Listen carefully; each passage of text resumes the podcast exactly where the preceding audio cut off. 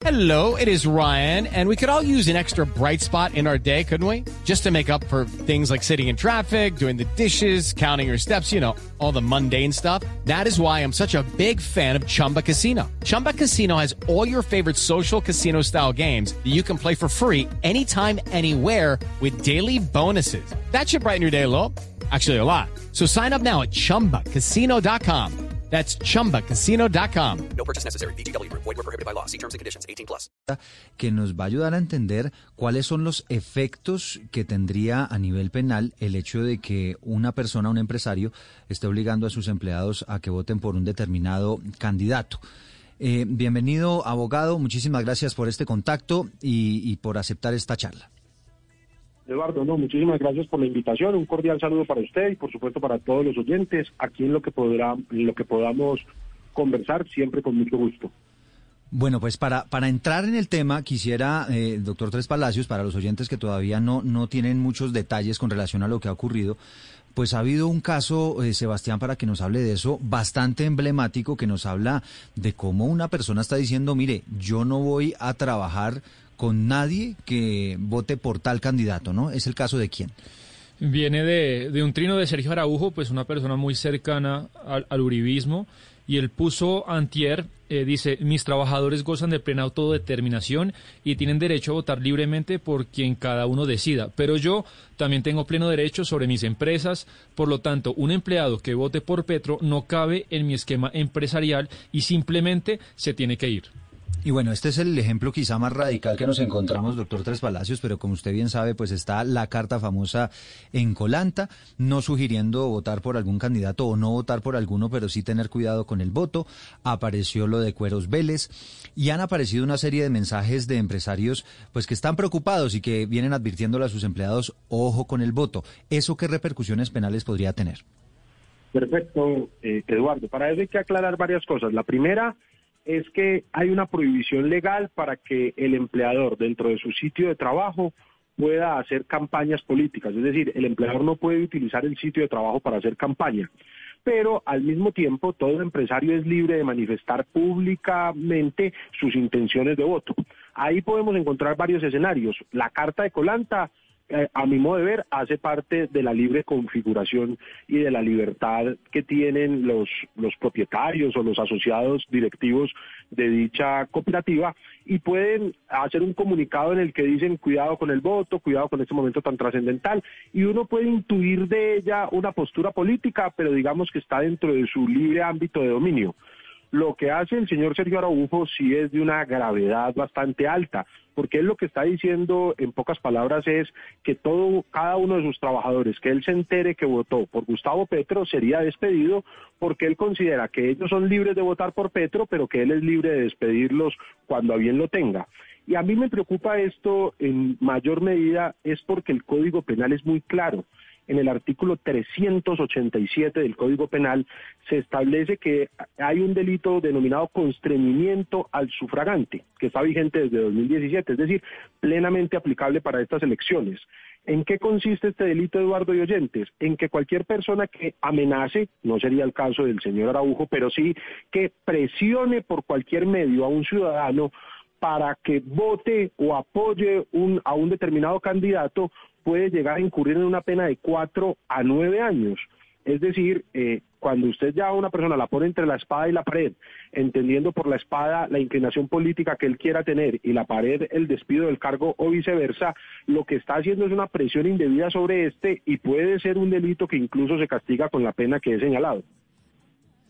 Pero entonces, abogado Tres Palacios, me parece muy buena la explicación que usted nos está dando alrededor del tema del derecho penal, porque nos habíamos enfocado un poco en la legislación laboral. El señor Araujo había dicho pues que él está amparado bajo la causal de despido sin justa causa y que indemniza y ya de que no le importa. Pero aquí estamos entonces hablando eh, de un delito. ¿Es un delito que es querellable o es un delito que la Fiscalía debería estar investigando de oficio? Así es, vea. Eh, eh, y usted lo ha explicado de una manera excelente.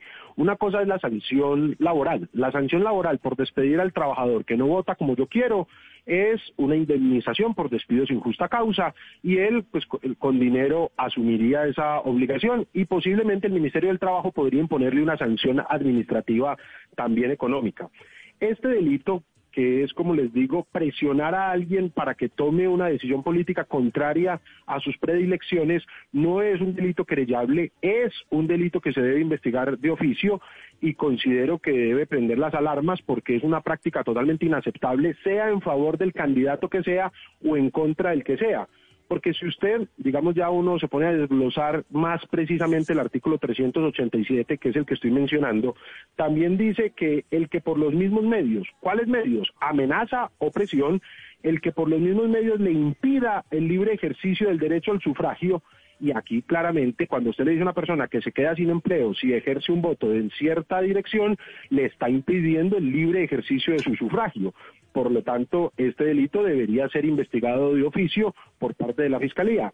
Eh, ahora no estamos diciendo que el señor Sergio Araujo sea responsable penalmente y eso lo deben determinar son las autoridades, pero por lo menos el texto del delito sí se, sí se está sí encaja en la conducta por el ciudadano empresario eh, desplegada. Doctor Tres Palacios, aquí parece que estuviéramos reviviendo un poco eh, la campaña de hace cuatro años, porque también hubo varias denuncias de empresas con respecto eh, a Duque, a votar por Duque. Y yo le quiero preguntar dos cosas en este sentido. No solamente estamos hablando de esas presiones de las que usted habla, sino cuando se, se ofrecen favorecimientos, prebendas. Por ejemplo, yo le ofrezco un día libre si usted vota por Peranito, o reclamar comida, o reclamar eh, eh, productos de la empresa si usted vota por determinado candidato. Los empleados que nos están oyendo en este momento, primero, ¿en dónde pueden denunciar eso de manera que se conserve, es decir, que ellos puedan conservar su trabajo, que, que conserven, que protejan su identidad? Y segundo, ¿a qué sanción estarían expuestos los jefes en caso de ofrecer este tipo de prebendas? No prohibiciones o, este tipo de presiones tan, tan directas, sino los que ofrecen regalitos, regalitos por votar por X o Y. Así es. Es que, eh, digamos que la conducta del señor Araujo a mi modo de ver, encaja muy bien en el artículo 387. Pero si uno va al artículo 390 también del Código Penal, que está dentro del mismo título, que son los delitos contra los mecanismos de participación ciudadana, aparece otro delito, que se llama corrupción de sufragante. ¿En qué consiste este delito de corrupción al, al sufragante? Póngale atención. El que celebre contrato condicione su perfección o prórroga, prometa, pague o entregue dinero, dádiva u ofrezca beneficio particular o en favor de un tercero a un ciudadano o un extranjero habilitado por la ley con el propósito de sufragar por un determinado candidato, partido o corriente política incurrirá en prisión de cuatro a ocho años. Este delito también le puede encajar al señor Araujo. No lo habría que escoger uno de los dos. Yo considero que es más claro el 387, pero imagínese que este Sí, sí, señor. No, es que quería, quería una precisión. ¿En qué momento se comete el delito? ¿En el momento en el que la persona hace caso y vota por la persona que, que quiere su empleado? ¿O en el momento en el que le sugiere simplemente que vote por tal persona? Sí, ojo, no, no es la sugerencia. Recuerden, recordemos que el 387 exige una presión y el 390 condicionar la renovación de un contrato. Entonces, ¿en qué momento se presentan? El 387, cuando usted presiona a una persona para que vote en X o Y dirección, independiente de si el empleado le hace caso, si no le hace caso, si vota de una manera o de otra, es en el momento en el que aparece la presión hacia el elector. Y en el 390 es en el momento en el que usted le dice a alguien que su contrato, la renovación de su contrato está condicionada a que vote por X o Y. Y ahí también aparece que no se pueden ofrecer beneficios particulares o en favor de un tercero a un ciudadano en caso de dirigir la votación. Pero aquí hay un punto muy importante, es que una cosa es que el, que el empleador llegue y les diga, al que vote le doy un día libre adicional al de la ley. Entonces ahí el empleador podrá decir que lo único que está haciendo es auspiciando la democracia y que está cumpliendo con un deber constitucional. El problema es cuando usted le dice al ciudadano, lo presiona y le dice, lo he hecho si no vota, por X candidato, y ahí estaríamos en el 387, o le dice, no le renuevo el contrato eh, si vota por tal otro, o le doy un beneficio adicional si vota por tal otro. Eh, eh, el día libre, pero condicionado al voto por, por tal persona. Ahora, pues, evidentemente esto es muy difícil de, de saber si, si la persona obedece o no a la instrucción, pues porque el voto es secreto, ¿no? Entonces no tendría mucho sentido pues que el empleado le pida una foto o algo así para, para saber si efectivamente cumplió con esa votación, aunque eventualmente puede ocurrir. Abogado, eh, por ejemplo, en el caso de los de las de las de quienes tienen, por ejemplo, empleados de servicio en la casa, en esos casos, cuando el patrón le, le dice, cuidado con el voto, eh, si usted vota mal, entonces yo me quedo sin trabajo y usted por ahí derecho también se queda sin trabajo. Ese tipo de, de conversaciones, ese tipo de sugerencias o afirmaciones, ¿pueden ser constitutivas también de un delito? En mi opinión, no. Eh, uno ya puede interpretar y sobreinterpretar, pero lo que, la característica para que un comportamiento sea penalmente eh, reprochable es que ese comportamiento encaje inequívocamente en la norma todos somos libres de compartir nuestras preocupaciones. Ponemos el caso del señor Araujo, él puede salir públicamente y decir, si gana tal candidato es posible que yo me quiebre, si gana tal candidato es posible que yo cierre las empresas porque caigo en bancarrota. Él está ejerciendo ahí sus derechos políticos y los está eh, publicando eh, libremente. El problema grave es cuando usted ya le dice a una persona, si no vota por el que yo le digo, lo despido, porque usted ahí ya no le está sugiriendo, no está haciendo política, eh, lo está digamos, no, eh, no me gusta tanto la palabra amenaza. Una advertencia. el artículo 387 da la otra posibilidad, perfecto, que es una presión indebida. Una presión. hombre, no puede ser que el, el, cargo dependa del voto. Y, los y, la gente, eh, abogado, ¿cómo se puede defender de eso? Es decir, la sugerencia es, si yo tengo un jefe que todos los días o al menos una vez a la semana o cada tres días me, me viene a mi puesto y me dice, venga, acuérdese que usted tiene que votar por tal y tal la sugerencia es que yo grabe ese tipo de conversaciones para tener un material probatorio, es decir, esos empleados cómo se pueden defender. Sí, recordemos que cuando el empleador simplemente le dice, oiga, recuerde votar por Petro, por decir algo, eh, el trabajador estaría, eh, estaría habilitado para poner una denuncia, pero en el Ministerio del Trabajo porque se están incumpliendo las obligaciones laborales. Entonces, es, el conducto regular sería ir al Ministerio del Trabajo y pedir la protección especial en ese caso. Pero si ya lo que le dice es, acuérdese que vota por X y si no lo he hecho, ya lo que el ciudadano estaría habilitado para grabar esa conversación, porque además es una, una conversación en la que él está siendo víctima de un delito, estaría habilitado para grabarla y publicarla o para grabarla y ponerla a disposición de las autoridades. Del mismo modo que quien se encuentre eh, de cualquier modo presionado o amenazado para ejercer su derecho al voto. Eso en el caso de las empresas privadas. En el caso de las empresas públicas, que es tal vez el, la, denuncia más frecuente, ¿qué se debe hacer en ese caso? Cuando es el, el gerente de la empresa pública el que está presionando a votar por X o Y candidato. Ahí opera de dos maneras. La primera es que opera también esta legislación penal que acabamos de ver, que ahí también los cobija. Pero en especial cuando son servidores públicos que no tengan la potestad de participar en política, es decir, que no sean, por ejemplo, los miembros del Consejo, las asambleas y los congresos que están habilitados para hacer proselitismo, ese funcionario estaría además incurriendo en participación en política, lo cual es falta disciplinaria y es también un delito en cabeza del servidor que haga estas prácticas proselitistas. Abogado, usted creo que ha sido muy claro con, con lo que la conducta eh, incurrida por el señor Sergio Araujo, donde él, pues digamos que eh, explícitamente dice que el que vote por Petro, pues lo vota del trabajo. Pero tenemos el caso de las otras empresas que usted decía que, pues que digamos ahí no era tan claro que, que, que, haya un delito. Pero yo quiero preguntarle sobre, sobre esas actitudes de las empresas, entendiendo que es un jefe, el empleador, el que está mandando un mensaje hacia su subordinado y que hay, acá hay una relación de poder desigual. El subordinado no podría también estar entendiendo que aquí hay una coacción, que hay una amenaza que si bien no es tácita, eh, podría llegar a ser implícita, es decir, aquí el Código Penal no podría llegar a hacer un análisis de la conducta para saber que en la práctica si hay una coacción y una amenaza? Mi pregunta es muy buena porque me permite una reflexión. El derecho penal no se puede basar en la libre interpretación de la víctima, porque entonces nadie podría hacer política, nadie podría hacer manifestaciones públicas porque yo me sentiría aludido por las circunstancias o por las condiciones. Eh, Ahí hay una línea muy delgada, pero considero que no se debe resolver en contra del empleador, ni más faltaba. Entonces, cuando lo que hay son sugerencias, manifestaciones, eh, digamos, indirectas, eso podría caber en el plano de las prohibiciones del Código Sustantivo del Trabajo, podría esa persona verse sancionada por incumplir específicamente el numeral 7 del artículo 59 del Código Laboral, que establece que el empleador no puede ni hacer ni permitir o tolerar propaganda política en los sitios de trabajo. Pero eso es netamente en el campo laboral, la sanción sería laboral, el competente es el Ministerio del Trabajo.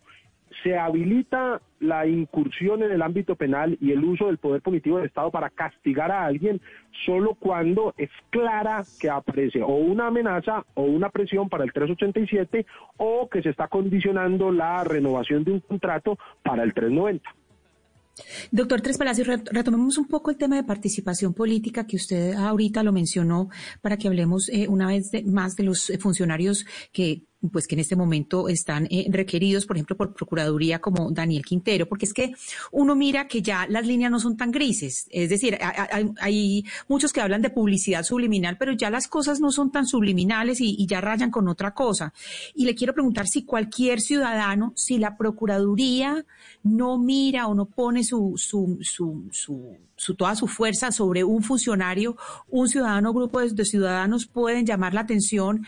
Digamos, en el caso de Daniel Quintero, pues fue un, diputado el que puso, eh, el diputado Luis Peláez, pero digamos lo que está sucediendo, por ejemplo, en los talleres eh, Construyendo País de Iván Duque, donde él a toda hora pues es, es eh, hablando de, de, una manera subliminal, con qué cuidado, que, que no, pues distintas cosas, que no vayan a expropiar, etcétera, o el video del huevo de hoy del Ministerio de Agricultura refiriéndose eh, pues al, error que cometió Francia Márquez. Cualquier ciudadano o grupos de ciudadanos pueden denunciar estas conductas que constriñen al elector.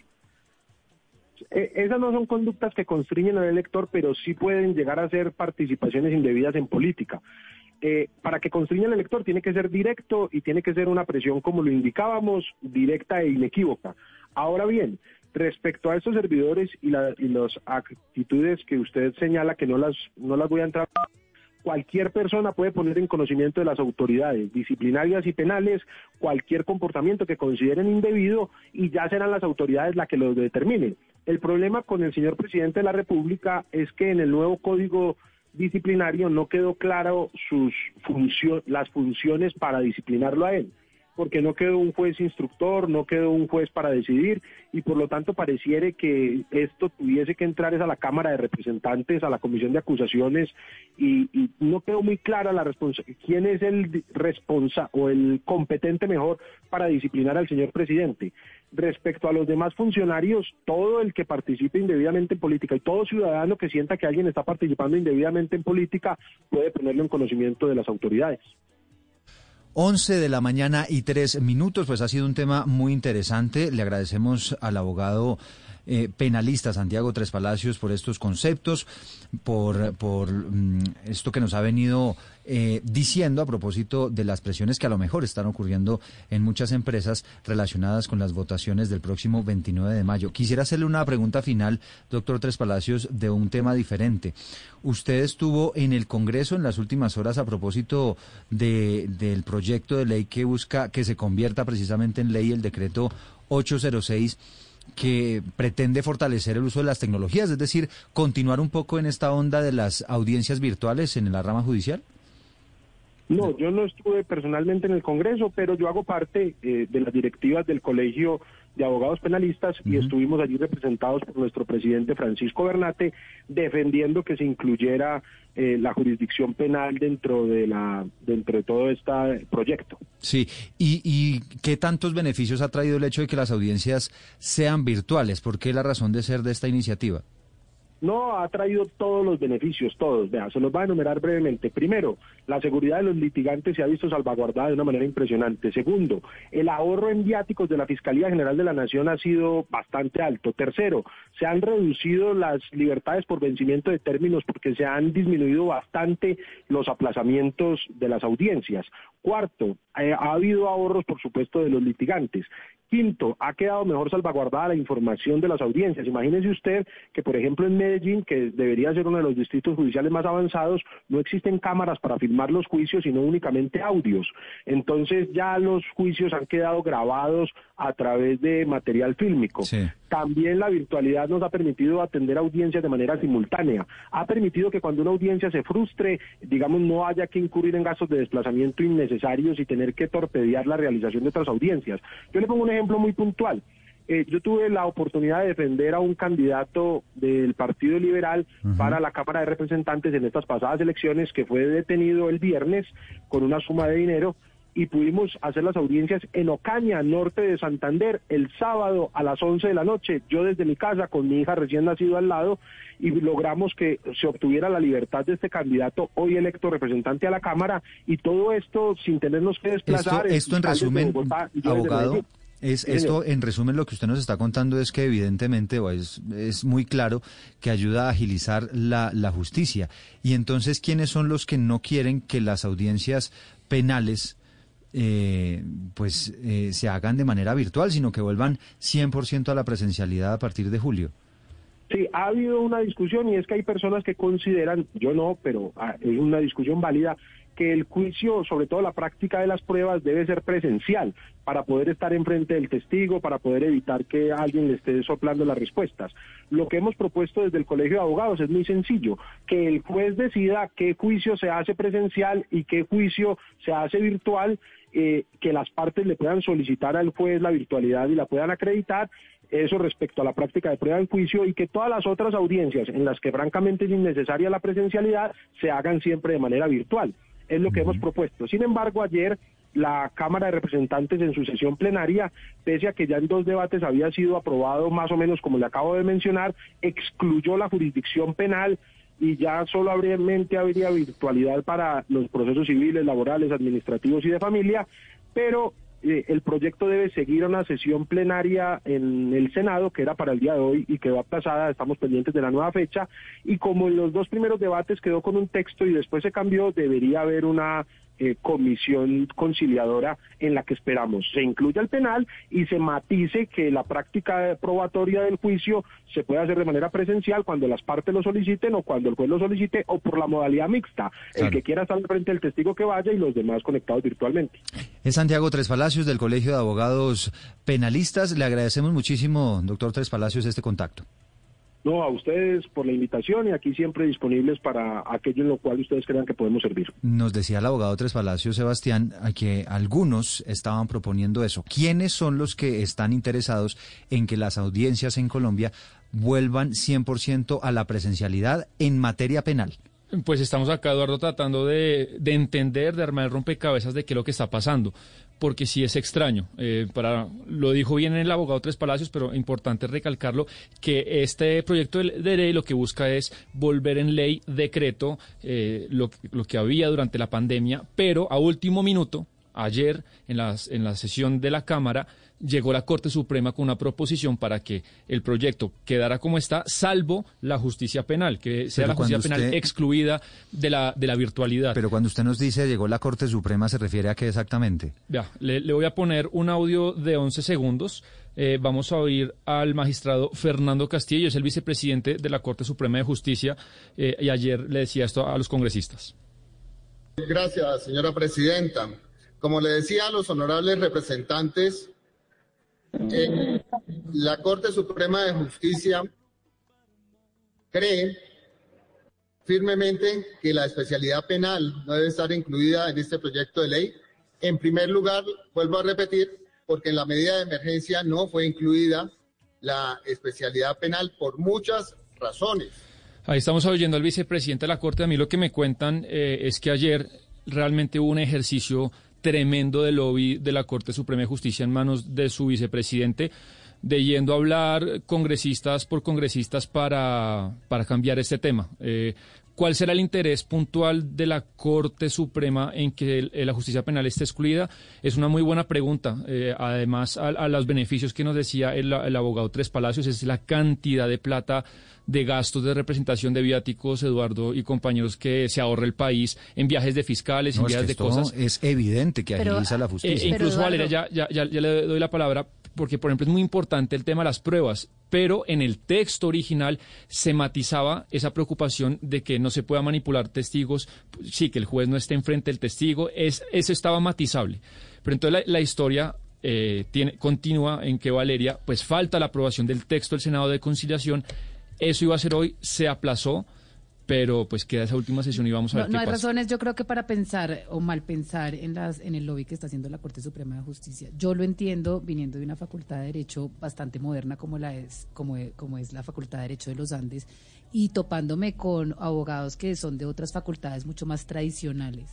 En que hay unos prejuicios alrededor de un derecho más moderno, más eficaz, eh, más, eh, digamos, alrededor de administrar la justicia y no tanto como se lo enseñaron en las facultades pasadas hace 30, 40 años. Y yo creo que los magistrados que están hoy en la Corte Suprema de Justicia son magistrados que, que están apegados a la tradicionalidad del derecho. La justicia penal es una justicia que, eh, según el, el- el código eh, nuevo acusatorio, pues es una, es una justicia oral y es una justicia presencial. Lo que no ocurra en el juicio oral no ocurre. La práctica de pruebas es esencial y tiene que pasar y ocurrir dentro de la audiencia. Pero usted que es Entonces, abogada, yo creo que eso tiene que romper. Yo, yo estoy de acuerdo con la virtualidad. Pero yo le hago una 100%, pregunta, pero le hago una pregunta explicar que, que, que quizá le va a ayudar a usted a explicar su tesis. Yo solamente quiero plantearle una pregunta. De eso que usted nos está mencionando, de la oralidad, de, de todos los procedimientos que hay en, estos, en estas audiencias penales, ¿por qué de manera virtual no sería lo mismo?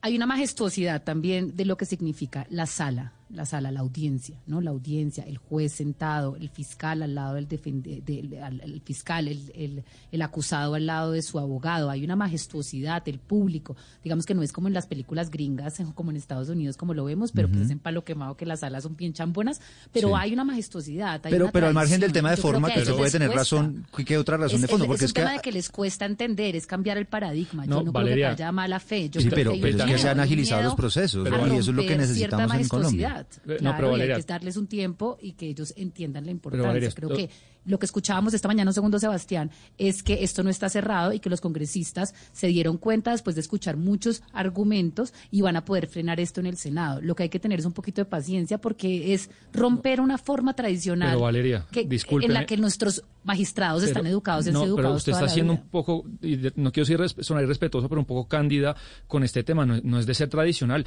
Le estoy contando y, y le tengo fotos y videos y yo no de le estoy cómo. diciendo- no, le estoy contando cómo el vicepresidente de la Corte de Justicia ayer fue a hacer lobby al Congreso y hablar congresista por congresista. No me parece que sea un Y debate. yo le estoy tratando de explicar por y- qué eso es puede pasar eso. ¿Qué Ellos hace- tienen miedo. qué- qué- ¿Por qué- impresentable? qué Ellos son los primeros afectados en esto. No, pero ¿qué hace el presidente de la Corte yendo a, a- a ayudar al trámite de, de, de, de- de- de su Es el proposición? magis- son los magistrados de la Corte Suprema de Justicia, Sebastián. ¿Le pa- le- le parece es que un- es- es, un- es- le parece usted- que es usted- ético usted y estético No lo veo criticando eso? a todos los a todos los que hacen No, el lobby por parte hoy de las estamos hablando- empresas, no, pero Valeria, otro día hablamos de otra cosa, hoy estamos Todo hablando de el mundo esto. va a defender los intereses. Si alguien ¿Le no parece puede que es- hablar sobre lo que ocurre en la justicia, es, es un magistrado de la Corte Digamos, le- pare- de Justicia. Valeria, si hubiera sido el Valeria, de usted sabe- Justicia, las ¿lo estaría defendiendo? No, Valeria, me- me- con todo respeto, Pues se es sabe muy bien usted que los, que los magistrados de la ahí. Corte ¿No son los que... estaba? Valeria, un momento. Usted que defiende a la justicia y ha sido muy crítica con una cosa, cosas muy feas que pasan en el Congreso, la Corte Suprema de Justicia investiga a lo- a los congresistas. No, tiene nada que hacer ir allá el señor vicepresidente de la Corte, escritorio por escritorio, eh, pasando esta ley, además porque ellos son los que investigan a los congresistas. Eso es ni ético ni estético lo que pasó ayer. No tiene Sí, ninguna usted puede tener, presentación. sí, d- digamos que usted puede tener razón, pero yo no creo que sea una cosa que haya unos intereses ocultos monetarios y económicos. Yo no estoy tratando diciendo de eso. explicarles que yo creo que eso viene de un miedo, un miedo a romper un poco la Pero fíjese, la- pero lo- no está lo ya que, ya estamos justicia. hablando de cómo el superior es ejerce cierta presión sobre, sobre la persona que está en algún sometimiento, estábamos hablando entre eh, jefes y empleados, pues aquí eventualmente puede estar ocurriendo por esa vía, como lo explica Sebastián, de personas que tienen cierto poder para investigar eh, a, los, a los congresistas. Ana, no sé si tenía algo que decir sobre esto. Sí, lo que pasa, Eduardo, es que, a ver, yo estoy de acuerdo con Valeria en un, en, un punto específico y es en la dimensión ritual de la justicia. Es que aquí la forma no es secundaria, no es que digamos, no, es que la presencia del magistrado es, eh, o el juez es, es algo eh, simplemente de forma. La dimensión ritual de la justicia, más allá de la presencia de una toga, tiene una eh, representatividad especial. ¿Por qué? Porque hay casos donde la justicia no ha estado presente desde hace mucho, donde no ha, donde ha habido ausencia del Estado. Entonces, hay casos de víctimas donde solamente tener ahí la presencia que el magistrado o el juez ahí es el Estado. Es decirle, es decirle a la, a la víctima, es decirle a la persona, aquí está su país cuidándolo. Entonces, ahí yo creo que sí es importante retornar a la presencialidad y que las formas no son simplemente formas Claro, o que son una cosa le de etiqueta, sino que la también. dimensión ritual, Pero- sino que la dimensión ritual sí pregunta. cobra impro- eh, Ana. importancia en ese sentido. Pero le, le formulo entonces esta pregunta. Estamos de acuerdo. Seguramente en algunos casos eso es importante. Y, pero usted cree que no se puede llegar a un punto medio en que algunas audiencias sean eh, virtuales, otras presenciales y no obligar a partir de julio que todas las audiencias penales sean eh, presenciales y esto redunda y usted eso usted lo sabe muy bien en que vamos a seguir acumulando procesos, en que vamos a seguir acumulando eh, y, retrasando y, ah, congestionando la justicia. Eduardo, si entran todos al mismo tiempo, eso esto va a ser una congestión bestial. Es decir, eso, eso sí es. no, hay que ser Nostradamus para adelantar eso, eso va a ser una congestión bestial. Pero yo creo que sí, poco a poco, paulatinamente, se puede llegar a un punto medio, pero creo que la dimensión ritual de la justicia no se puede, no la podemos tomar simplemente como una cosa de forma, más en un país donde Colombia, donde la impunidad es lo que, la impunidad es lo que reina. y esa dimensión yo no sé si la estoy interpretando bien Ana, pero yo creo que aquí ni usted ni yo estamos diciendo, pues estamos en contra de la justicia virtual. Simplemente ah, no, estamos no, tratando de explicar un poco un punto el medio, porque puede llegar a ser bastante traumático para magistrados de, de la Corte Suprema de Justicia, seguramente de la Sala Penal, que llevan 60 años litigando y 60 años, digamos, eh, eh, encerrados o no encerrados, pero eh, haciendo un uso del, del, ejercicio de su, del derecho de una forma muy tradicional, es romper muchos esquemas, es, es, es, es un vanguardismo y una innovación que a muchas personas no les cabe y yo creo que simplemente es una etapa de transición. Estoy de acuerdo con la virtualidad. Estaba tratando de explicar lo que le puede suceder a los magistrados de la Corte Suprema de Justicia. Sí, sí, sí, no, totalmente de acuerdo. Hay que encontrar lo que dice Eduardo, un punto medio, y sí, y para alcanzar ese punto medio debe ser paulatino, pues esto de abrirlo todo en julio es una locura, pues eso sí sería una congestión impresionante, pero claro, la virtualidad es una conquista, es una conquista que no se puede perder de todo, pero eh, sí, el llamado es a mirar que hay una dimensión ritual que es muy importante en la justicia. Pero al final acá no hay el espíritu de una, de una transición, acá lo que hay es una, una proposición para excluir 100% la justicia penal, había un buen ambiente para dejar el proyecto como está, de una manera rápida se cambió la balanza, quedó 90-12 y por ahora quedaría si se concilia la justicia penal.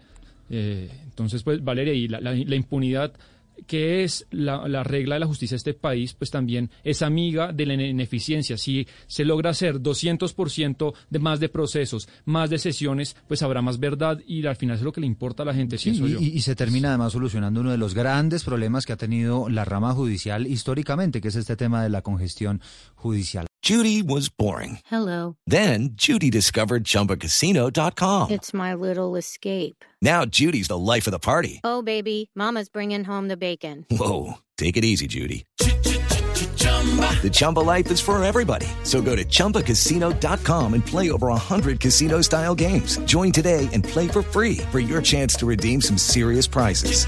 chumba ChumbaCasino.com. No purchase necessary. Void where prohibited by law. 18 plus terms and conditions apply. See website for details.